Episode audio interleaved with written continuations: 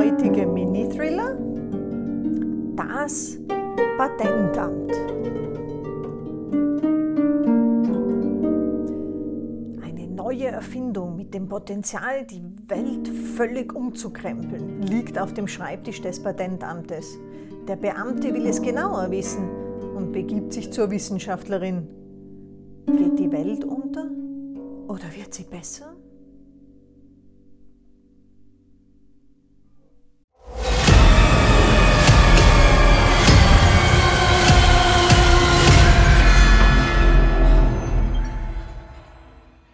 Dauerlauf oder Tag ein, Tag aus der gleiche Mist. Sich dabei immer etwas unglücklich zu fühlen. Einfach tun ohne Gehirn, automatisiert. Ende in Sicht ist und zwar nie, wo man eigentlich schwer wieder rauskommt. Ohne anhalten zu können. Oft mühselig empfundener Alltag. Abonnieren, bitte auf gar keinen Fall vergessen. Abonnieren, abonnieren, um zu unterstützen. Danke dir.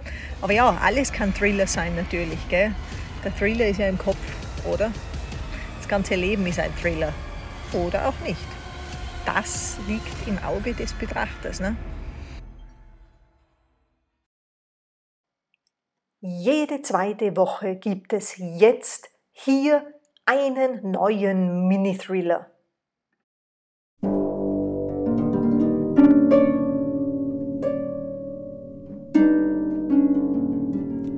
Genial, absolut perfekt. Jawohl, es wird die Welt verändern. Revolutionär. Wow, sowas habe ich, seit ich in diesem Amt arbeite, noch nie gesehen. Hm, sie wird Millionärin. Das wird durchschlagen wie irre. Aber es wird auch ein Schlag sein für die Gesellschaft. Hm, wenn ich es genauer betrachte, könnte es sogar todbringend sein. Könnte uns alle ausrotten. Naja, wäre eh besser für die Erde. Wer verdreckt sie denn? Schlägt ihr täglich ins Gesicht? Sie sieht uns zu seit Jahrtausenden. Der Tod ist uns sowieso sicher. Mit dieser Erfindung kommt er einfach früher oder doch später? Nun, das kommt wie immer darauf an, was wir daraus machen.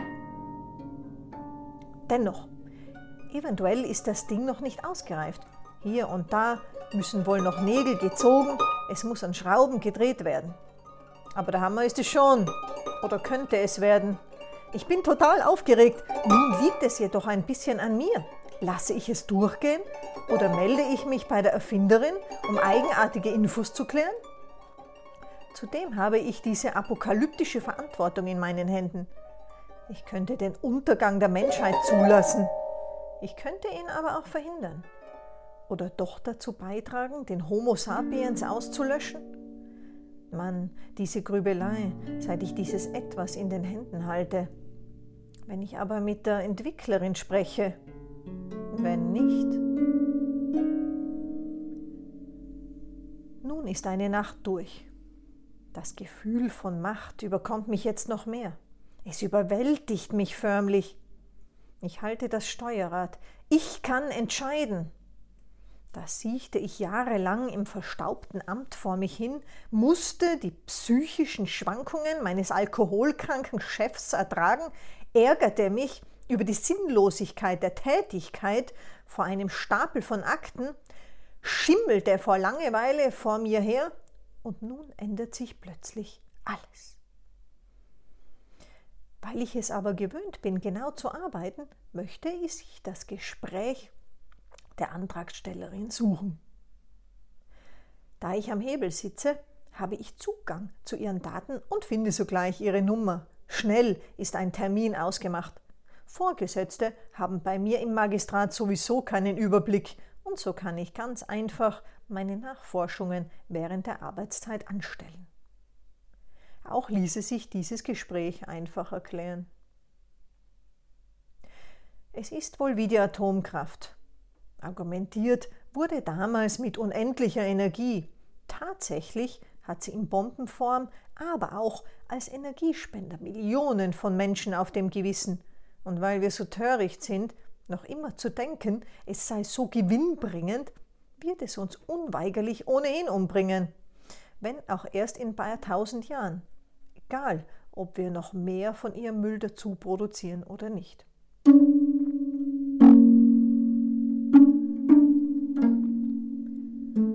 In ihrem privaten Labor angekommen, wundere ich mich erstmal darüber, wie modern und futuristisch alles eingerichtet ist. Wie hat sie das nur alles selbst finanziert? Der Eingang über das alte Gebäude durch den Innenhof, um dann ins Stöckelgebäude zu kommen, ist unscheinbar und erinnert eher an ein Tor eines vorigen Jahrhunderts. Der frühe Herbst sorgt dafür, dass die Temperatur drinnen und draußen angeglichen ist. Die Sonnenstrahlen zeichnen Muster von den Blättern auf den Boden. Der Geruch ist neutral. Zu hören ist ein leichtes Summen von irgendwelchen rotierenden Maschinen. Kaum der Rede wert. Bald würde ich es nicht mehr hören. Die Dame, auf die ich nun ganz besonders neugierig geworden bin, passt auch nicht in das Düftler-Klischee eines Zurück in die Zukunft-Filmes. Anstatt eines Ärztekittels bedeckt ein eng anliegender Jeansanzug mit Löchern an den Knien, die wohl beim Kauf schon dort gewesen sein müssen, ihren relativ schlanken Körper. Ein kleines Bäuchlein, die straffe Hose an ihrem Hintern, die kurz geschnittenen Fingernägel sowie die achtlos mit einem dünnen Band zu so etwas wie ein fransiges Knötchen zusammengebundenen, ansonsten halblangen Haaren, die teilweise um ihr Gesicht hängen, verraten, dass sie weit Besseres zu tun hat, als sich um ihr Aussehen zu kümmern. Fast schäme ich mich plötzlich mit meinem Tweedanzug, den ich für spezielle Gelegenheiten auspacke, vor Jahren aus England importiert, sollte dieses konservative Schlammgrün mit der grauen Hose mir dabei helfen, auf andere kompetent zu wirken. Meine grau melierte Halbglatze und meine altmodische Brille würden das angeblich so oder so erledigen, wie mir mal mein ehemaliger Kollege versichert hatte. Guten Tag, Herr. Entschuldigung, ich bin so schlecht mit Namen. Auf jeden Fall willkommen. Schön, dass Sie sich so schnell die Zeit genommen haben. Ja, äh, Sifir. Sifir ist mein Name. Sicher. Hallo, Frau, Frau Isim. Also guten Tag nochmal, Herr Sifir. Sie wollen also mehr wissen. Nun, wie Ihnen ja klar ist, handelt es sich um einen kollektiven Glücklichmacher mit dem Nebeneffekt, dass auch noch die Umwelt dabei geschont wird. Eine absolut herrliche Erfindung. Sie lässt ihre rotblonden Strähnen über ihre rechte Schulter gleiten und grinst erfreut, während sie enthusiastisch fortfährt. Niemand wird zu Schaden kommen, keine muss sterben, alle sind nur mehr glücklich Stellen Sie sich das mal vor. Ihr Chef kommt morgens ins Büro. Sie werden noch nicht mal da sein, weil Sie endlich ausschlafen können, ohne negative Folgen dabei zu haben. Er wird Sie nach späterem Eintreffen sanft anlächeln und Sie nur freundlich fragen, ob Sie gut geschlafen hätten. Sie werden den Kaffee genießen, den Ihnen Ihr Kollege schon mal vorsorglich vom Kaffee nebenan mitgebracht haben wird. Ich ziehe die Augenbrauen erhoben. Leichtes Misstrauen kommt in mir hoch. Eine weitere Droge also? Als ob die Städte, die Zollämter, die Polizeistationen, die Armenhäuser nicht schon voll davon wären. Ich sehe schon, Sie unterschätzen meine Kompetenzen. Kommen Sie mit. Sehen Sie sich selbst die Früchte meiner Forschung an. Sie macht dabei eine einladende Geste in Richtung des hinteren Teils ihres Labors und beginnt davon zu schreiten. Sie öffnet ihre Türe. Dahinter ist nur ein Minigang, so etwas wie eine Schleuse. Wir stecken darin wie in einem engen Aufzug zwischen dem Schließen der einen und dem Öffnen der zweiten Tür. Als sich die zweite Türe öffnet, eröffnet sich mir ein Blick in einen von Tageslicht verschonten, sehr großen Raum, der steril wirkt und vom Licht der an der hohen weißen Decke hängenden Neonröhren durchflutet wird. Leichtes Piepsen ist zu vernehmen, dessen Schallwellen die Synapsen, die für mein Gehör zuständig sind, verfolgen und mit meinem Sehvermögen verknüpfen. Es kommt von den Gitterstäben, hinter denen sich große Ratten befinden. Daher kommt auch die Note im Duft, die dem Desinfektionsmittel und den Molekülen von Chemikalien in der Luft hängen, etwas weniger Steriles verleihen. Meine Augenlider zieht es automatisch weiter nach oben, als ich weitere Käfige mit Nagetieren entdecke. Sie deutet auf den mit den niedlichen, gefleckten Hasen. Sie öffnet ihn, holt ein Tier heraus. Es benimmt sich wie ein Kuscheltier, nicht wie ein Versuchskaninchen. Es freut sich, wenn es gestreichelt wird. Es ist aber auch glücklich, wenn es seine Ruhe hat. Naja, wie kann ich schon beurteilen, ob das Hasengulasch auf meinem Teller oder Steak am Grill mit einem Lächeln im Gesicht durch Wälder und Wiesen gerannt ist? Auch braucht weder mein Zierfisch zu Hause noch der Papagei im Zirkus mit dem Auto zu fahren oder ein Kreuzfahrtschiff zu steuern. Übrigens habe ich es auch schon geschluckt. Es hat keine Nebenwirkungen. Nicht im geringsten. Sehen Sie mich an. Naja, so lasse ich meine Gedanken freien Lauf. Wenn Schönheit eine Nebenwirkung ist, dann her mit dem Zeug. Auch überzeugt es mich eher, einen Menschen, nicht ein Tier, mit der Wirkung in Verbindung bringen zu können. Ich bin geistig fit, bin glücklich und tue, was mich glücklich macht. Und es macht mich glücklich, was ich tue. Ich forsche und es geht mir gut dabei. Das ist einfach genial. Ich forsche nun schon noch mehr und effizienter als je zuvor. Langsam werde ich noch neugieriger. Sie sagen also, die einzige Veränderung in meinem Zustand, meiner Persönlichkeit wäre es, mich wohlzufühlen? Sie fasst sich ans Kinn, neigt den Kopf, schaut nach rechts oben. Naja, eine gewisse Hemmungslosigkeit in dem, was einen Floh bereitet, konnte ich bei mir schon beobachten. Mein Gehirn beginnt zu rotieren. Meine Fantasien schwirren wie Billardkugeln in, ein, in meinen Gedanken herum. Ich denke gar nicht mehr an das Patent. Es geht plötzlich einzig und allein um mein Glück. Hemmungsloses Glück. Nur mehr das zählt. Das alles könnte es für alle Menschen geben. Die übelsten Kriegsführer dieser Erde müssten ihre Macht nicht weiter ausweiten, weil sie schon glücklich wären. Möchten Sie es versuchen? Ich garantiere Ihnen, völlig frei von physikalischen Nebenwirkungen zu bleiben. Lange muss sie ihre Überzeugungskünste nicht ausbauen. Sie reicht mir eine Pille. Noch bin ich nicht ganz überzeugt. Offenbar fällt es ihr auf, denn mit einem überzeugenden, zugleich zauberhaften Lächeln, dem ich nichts abschlagen kann, legt sie nach. Die Wirkung lässt nach. Wenn Sie also nicht mehr glücklich sein möchten, können Sie davon absehen, die zweite Portion, die nach 48 Stunden nötig ist, um die Wirkung aufrechtzuerhalten, zu nehmen. Also ist es doch eine Droge. Nein, weil Sie ja nicht körperlich abhängig werden. Auch haben Sie keine Nebenwirkungen, wie bereits erklärt.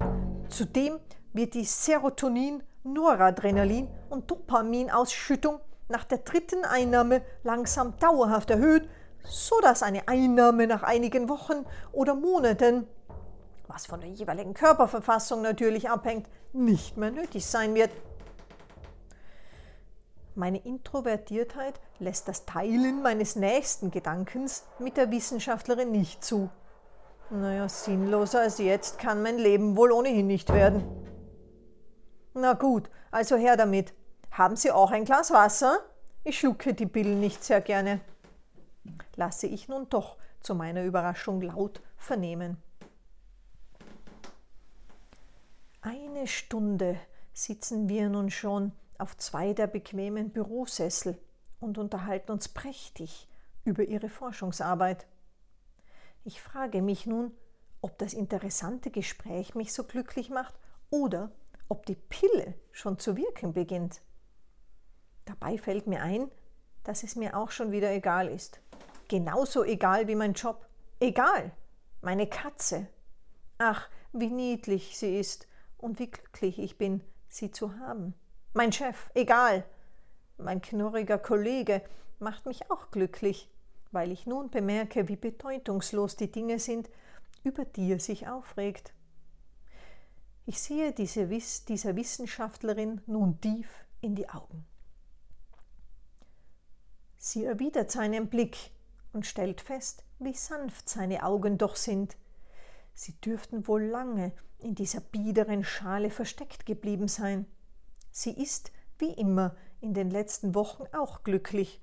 Er sieht glücklich aus, was sie wieder glücklich macht, zumal es eine Bestätigung ihrer langjährigen Arbeit darstellt. Er wird zu ihrer Arbeit, zu ihrem Testobjekt einfach genial. Ich rücke näher. Sie grinst nur. Sie lässt es sich auch gefallen, als ich beginne, sie zu streicheln. So wie ich feststelle, dass diese Nebenwirkung der Hemmungslosigkeit bei uns beiden eingesetzt haben muss, lasse ich meine sonst so klobrigen Bürohände zum langen Reißverschluss ihres Anzuges gleiten. Sie analysiert, während er sie schnell auszieht. Er reißt ihr nun die Unterhose von der Hüfte. Sie ist hin und weg vor Glück, vor Glück, weil er glücklich ist. Sie lässt sich vollkommen fallen. Ich fliege. Ich hänge am Fallschirm. Sie hängt mit mir. Sie ist mein Glück. Ich will nur mehr sie. Ich lecke erst ihre Ohren, ihre Nase, ihre Zehen, gehe zurück, durchforsche exakt mit meiner Zunge ihre gesamte Mundhöhle, gehe dann weiter zu großflächigeren Feuchtgebieten. Etwas Blutgeschmack ist dabei. Er macht mich so richtig rasend. Immer schneller werde ich. Jawohl! Tiere müssen wohl dauerhaft glücklich sein. Ich bin ein Tier.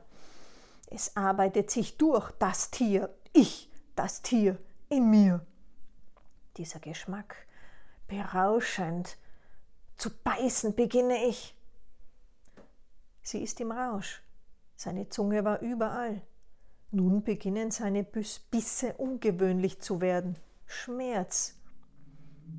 Ihr Glück ist nun nicht mehr synchronisiert. Sie beginnt sich zu lösen. Jawohl, sie mag es auch. Sie beginnt sich zu wehren. Das macht alles nur noch spezieller. Ich beiße weiter. Das Blut beginnt zu spritzen.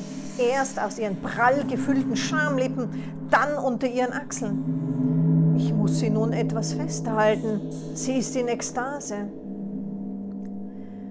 Sie ist nun nicht nur überrascht, aber auch ernüchtert über seine Kraft.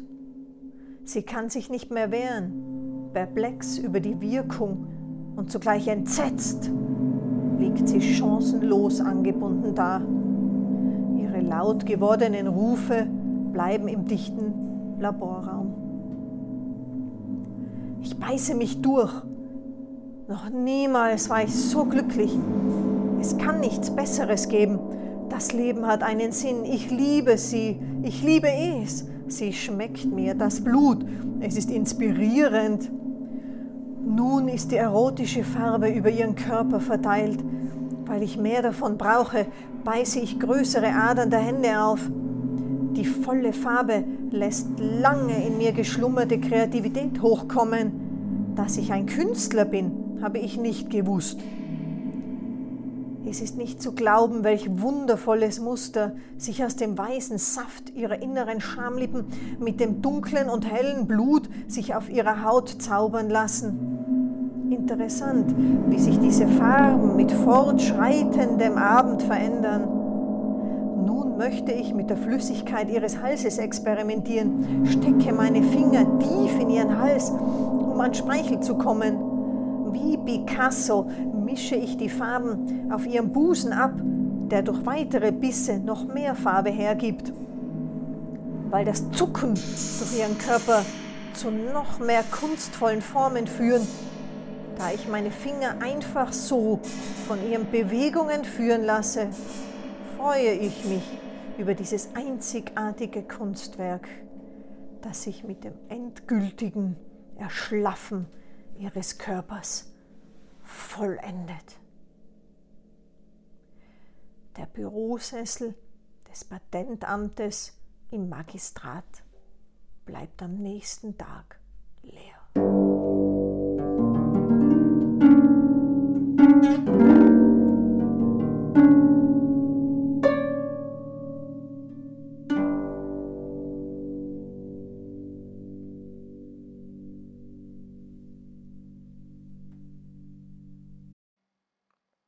Über ein kleines Trinkgeld würde ich mich riesig freuen.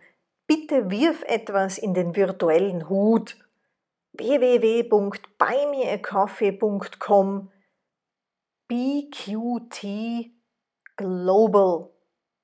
Einen weiteren riesengroßen Beitrag könntest du natürlich leisten, indem du likest, abonnierst und kommentierst. Lasse dir die neueste Version der Mini-Thriller immer direkt in deine Inbox liefern. Melde dich dazu an auf der Seite bqt.global/blog. Vielen herzlichen Dank fürs Dabeisein und bis zum nächsten Mal.